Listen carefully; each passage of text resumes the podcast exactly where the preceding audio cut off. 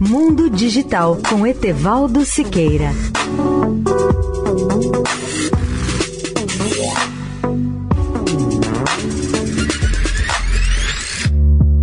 Olá, ouvintes da Eldorado.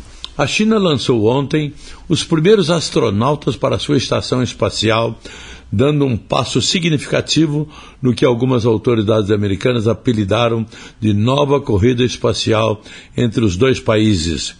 Os três astronautas chegaram no final do dia à estação espacial chinesa, ainda em construção. O lançamento foi considerado um sucesso total pelas autoridades chinesas.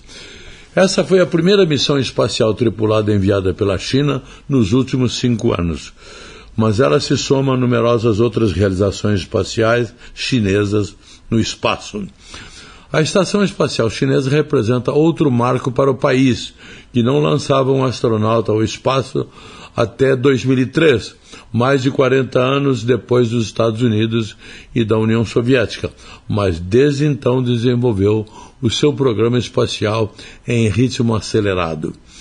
O vice-presidente Mike Pence tem dito que os Estados Unidos e a China estão envolvidos numa nova corrida espacial, como estavam com a antiga União Soviética na década de 1960. E destacou que a NASA deverá dar prioridade ao seu retorno à Lua até 2024 e que esse cronograma já foi aprovado pelo governo Biden. Etevaldo Siqueira, especial para a Rádio Eldorado. Mundo Digital com Etevaldo Siqueira.